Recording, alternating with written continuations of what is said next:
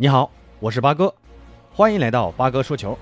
那明天晚上十一点，世界杯亚洲区十二强赛将展开第五轮的争夺，咱们中国队将在阿联酋的沙加迎战小组首回合最后一个对手阿曼队。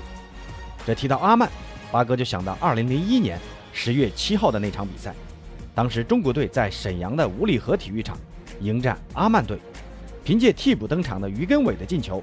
中国队历史上首次冲入世界杯的决赛圈，不知道当时有多少球迷为之疯狂啊！真的是举国沸腾。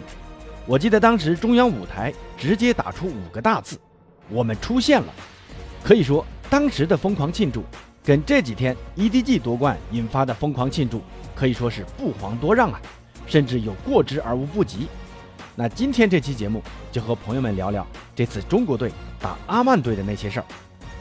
先来聊聊阿曼吧，中国队呢，等会儿再聊。阿曼目前四轮打下来两胜两负，进五球，丢五个球，进的五个球呢还分别来自五个人，这进攻火力比较分散。阿曼队的主帅也是咱们中超的老熟人，就是以前执教山东鲁能队的伊万科维奇。这个伊万科维奇当时还率队拿到过中超冠军，还获得过一零赛季的中超最佳教练，对于中国足球可以说是非常熟悉的。执教阿曼后，对于阿曼的改造也是非常成功的，不仅闯进了十二强赛，而且首轮还战胜了亚洲霸主日本队。阿曼的技术比较细腻，拼抢呢也比较积极。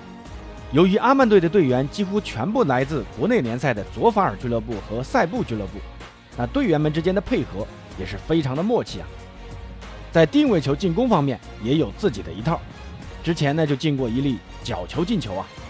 另外，阿曼队目前主打四幺三二阵型，单后腰萨阿迪作为防守型后腰，在中场区域能拼善抢，预判精准，上抢凶猛，且具有极大的覆盖面积，而且失误也很少，出球这一块呢也比较合理，非常适合阿曼队目前的稳守反击的战术。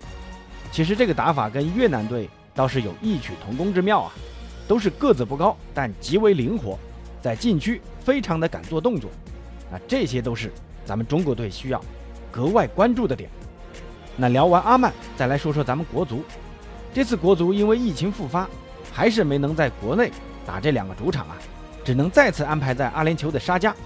同时，因一些不可描述的原因，把韦世豪、郭天宇等四名球员排除出国家队。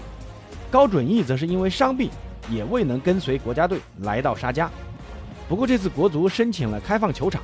预计有六千名球迷能入场为国足加油，阿联酋当地的华人将会现场支持国足，想必也能营造一定的主场氛围吧。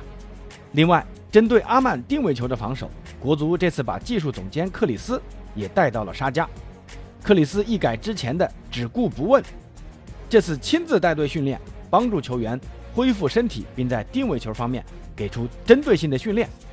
那国足既需要在比赛中注意动作幅度，尽量减少前场犯规，避免给予对方过多的定位球，同时也需要在定位球防守上做好更充足的准备。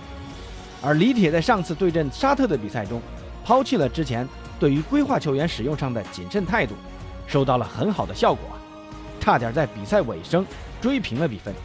啊，这一场比赛呢，预计李铁不会再用防守反击的战术来打，可能会对。规划球员委以重任，埃克森、阿兰、洛国富这三名规划球员，估计会有两位能搭档吴磊首发出场啊。没上的预计会在下半场替补登场，加强进攻。不过阿兰和洛国富的体能估计也支撑不了全场比赛，张玉宁要做好随时上场的准备，发挥传控好的特点，希望能在下半场上去突一突。这场比赛国足如果想要保留出线希望，必须获胜才行啊。